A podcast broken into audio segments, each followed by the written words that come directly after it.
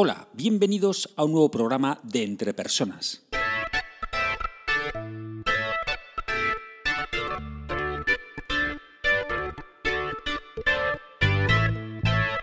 Un podcast donde hablamos sobre todo lo relacionado con el desarrollo de las habilidades y competencias en las organizaciones.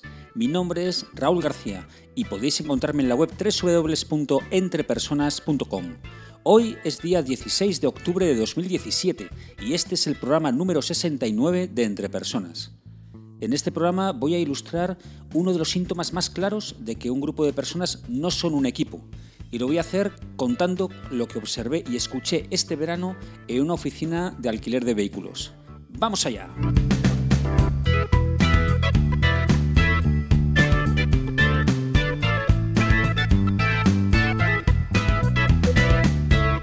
Este verano tuve que alquilar un coche, así que llamé a una empresa de alquiler de vehículos y contraté el alquiler de un vehículo. Y bueno, al día siguiente me pasé a recogerlo a la hora convenida. Y he de reconocer que llegué 10 minutos antes, pero aún así, pues tuve que esperar entre 20 y 30 minutos de entrada a la oficina y eso me permitió ser testigo de algunos comentarios, de algunos comportamientos del responsable de la oficina que voy a pasar a relatar aquí y ahora. La oficina era una oficina pequeña, solamente había dos mesas, una para el responsable, que llamaremos Paco, y otra para un vendedor, que llamaremos Juan, evidentemente nombres ficticios. Cuando llegué, Juan estaba hablando con un cliente, así que me senté a esperar. Y mientras Juan hablaba con el cliente, Paco, el responsable, se dedicaba a abrir y cerrar cajones muy nervioso y haciendo aspamientos bastante ostentosos y, bueno, visiblemente enfadado, diría yo. Incluso cabreado. Estaba cabreado, sí, efectivamente, estaba cabreado. Y una vez que se marchó el cliente que Juan estaba atendiendo, Paco se dedicó a soltar pues, eh, un montón de improperios, quejarse eh, continuamente y, bueno, y al final pude deducir que lo que le había ocurrido a este hombre era que había perdido la llave de un coche de alquiler que había llevado eh, esa misma mañana, a primera hora de la mañana, a la oficina. Entonces había perdido la llave y entonces eh, pues por eso estaba tan nervioso, abriendo y cerrando cajones, eh, incluso removiendo las cosas que había encima de las mesas, buscando por aquí, por allá, por el suelo. Bueno, pues él, pues muy nervioso y cabreado, ¿no? Él se le notaba visiblemente cabreado. Y cuando se marchó el cliente, pues empezó, pues eso, pues, pues se va a decir un montón de tacos y un montón de historias y tal, y quejándose y, pero ¿dónde cagándose en todo a fin de cuentas, ¿vale? Entonces, la verdad es que en ese momento en el que estaba yo ahí presente, era un, era un cliente externo, ¿no? y estaba yo ahí, y yo la verdad es que le miraba bastante asombrado, ¿no? como diciendo, pues habrá dado cuenta este hombre de que yo estoy aquí delante, eh, y sí, sí que se había dado cuenta, lo cual evidentemente me confirma que yo imponer, imponer, pues la verdad es que impongo poco, pero bueno, aún así era un cliente externo, o sea que algo, algo de, suponía que algo de respeto sí que me tenía que, que tener, ¿no? Pero bueno, la situación era esa. La verdad es que resultaba bastante curioso porque Juan lo que hacía era, en vez de contestarle o, demás, eh, seguía lo suyo. Yo creo que eh, harto ya eh, posiblemente de, estas, de, este, de estos comportamientos que yo, a ver, entendí que eran más o menos habituales en esta persona, un poco por cómo era la reacción de Juan, ¿no? que era un poco de, bueno, pasa de mí, bueno, que sí, que ya te he escuchado, bueno, sí, déjame en paz trabajar. O sea, era un poco esa actitud, ¿no? De, entre pasota y harto de todo. Lo cual, evidentemente, pues dejaba a esta persona, este responsable de oficina, en un lugar bastante malo, a, mi modo de ver. En un momento en el que, el, responsable dejó de, lanzar estos improperios, pues Juan aprovechó para preguntarme, bueno, eh, ¿usted a qué venía y tal? Yo le comenté que había alquilado un coche y tal, y entonces, bueno, él me dijo que estaba a la espera de ser lavado y que nos lo entregarían, bueno, que me lo entregarían en la mayor brevedad posible, ¿no? que se dice en estos casos. Paco entonces se hizo un poco cargo de este tema, porque yo supongo que estaría pues, cansado ya de quejarse tanto tiempo, y, y entonces cogió la llave del coche que, que, me tenían que entregar y llamó al chico que estaba afuera, al chico que, que, bueno, supongo que era la persona bueno, que se dedicaba a lavar y a preparar los coches para entregarlos a los clientes. Bien, pues cuando entró este chico, pues le largó así la llave y, de forma muy, muy cortante, ¿no? de forma muy, muy despectiva incluso, pues le dijo, toma, lava este coche, ¿no? así como una forma, pues eso, muy, muy cortante. Y nada, pues el chaval cogió la llave, salió y demás. Y no se quedó contento con, con ese, con, con, eso que había hecho, sino que además este, este responsable de oficina, este Paco, pues entonces, eh, cuando se marchó el chico, pues le puso de vuelta y media eh, delante de este otro compañero, delante de Juan. Le empezó a decir, pero este chico, qué inútil es, es que no sabe parar un coche, es que no sabe lavarlo, es que no sé qué. Bueno, pues le... Y yo ahí delante, o sea, yo que ya digo que no impongo nada, no, pero, pero yo me quedaba así, pues la verdad es que bastante asombrado, ¿no? Y todo, claro, mirándolo desde, desde mi lente, ¿no? Desde, bueno, pues desde este punto de vista ¿no? analítico, ¿no? de, el liderazgo de este, de este hombre, ¿no? Qué, qué interesante. Bueno, pues al final eh, Juan encontró la llave. Encontró la llave porque al final salió de la oficina, buscó por ahí y la encontró el hombre feliz y contentísimo. Encontró la llave. Eh, Juan no le hacía ni caso, pero entró y dijo, encontró la llave. Estaba eh, tirada al lado del coche, que se me había caído cuando bajé del coche y tal. Bueno, pues muy bien. Em, y así fue un poco como terminó. Entregaron el coche y bueno, y, me fui de, allí. Y he de reconocer que salí bastante alucinado por varios motivos. ¿no? Uno fue por, por el poco control emocional que el responsable de la oficina mostraba eh, al haber perdido la llave del coche. Parece que uno de los no sé, de las habilidades más importantes de un responsable de, un equipo, un responsable de personas, es ese control emocional en situaciones de estrés que puede tener, ¿no?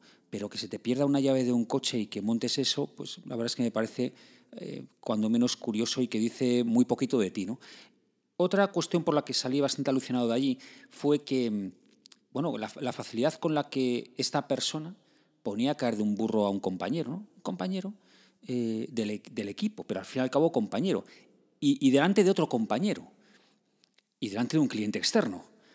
A ver, porque al fin y al cabo, esta persona que tiene un puesto por, por encima en la jerarquía de las otras personas de la oficina, pues al final es la imagen de la empresa. Bueno, también es la imagen eh, la imagen de la empresa para un cliente externo, como yo era en, ese caso, ¿no? que estaba dentro de la oficina, ya os digo que era una oficina pequeñita, ¿eh? quiero decir, que, que, le tenía a dos metros y medio, que no le tenía más distancia.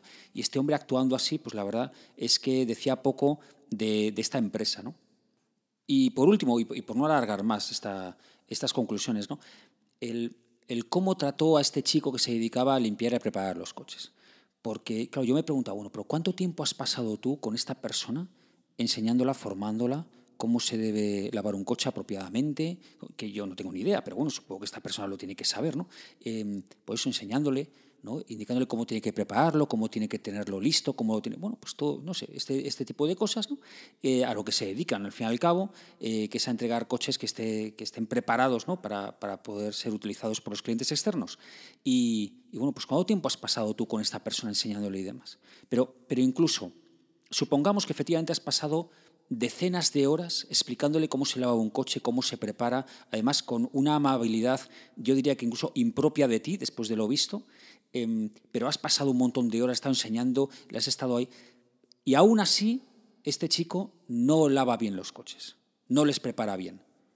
Bueno, pues a lo mejor la, forma de encarar esta situación quizá no sea la de ponerle a parir eh, delante de un compañero y delante de un cliente externo, Quizá la forma sea llamarle en privado y decirle, oye, mira, mm, veo que no estamos aquí funcionando bien, veo que tal, que necesitas, cómo te puedo echar una mano, cuáles son las, no sé, las mayores dificultades, porque estoy viendo que está pasando esto, los cristales están así, o esto, yo qué sé, ¿no? Es decir, al final dando un poco de feedback y tratando de corregir y ayudar en aquellos aspectos que tengan mayor dificultad para realizar la tarea.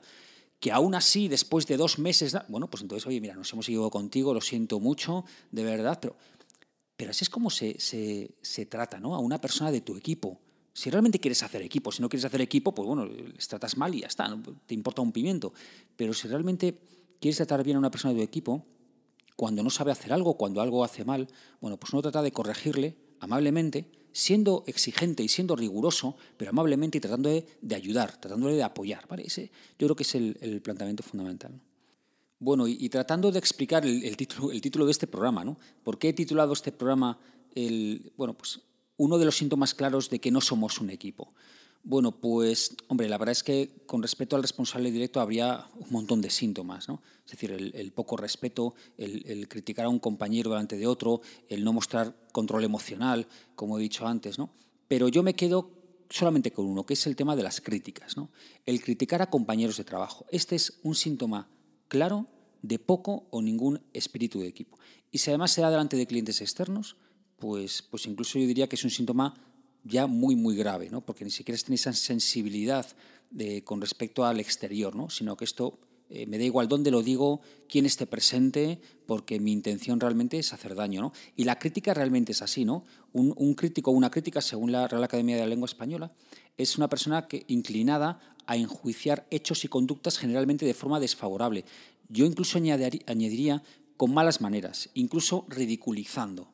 Y, esto evidentemente es una falta de respeto brutal.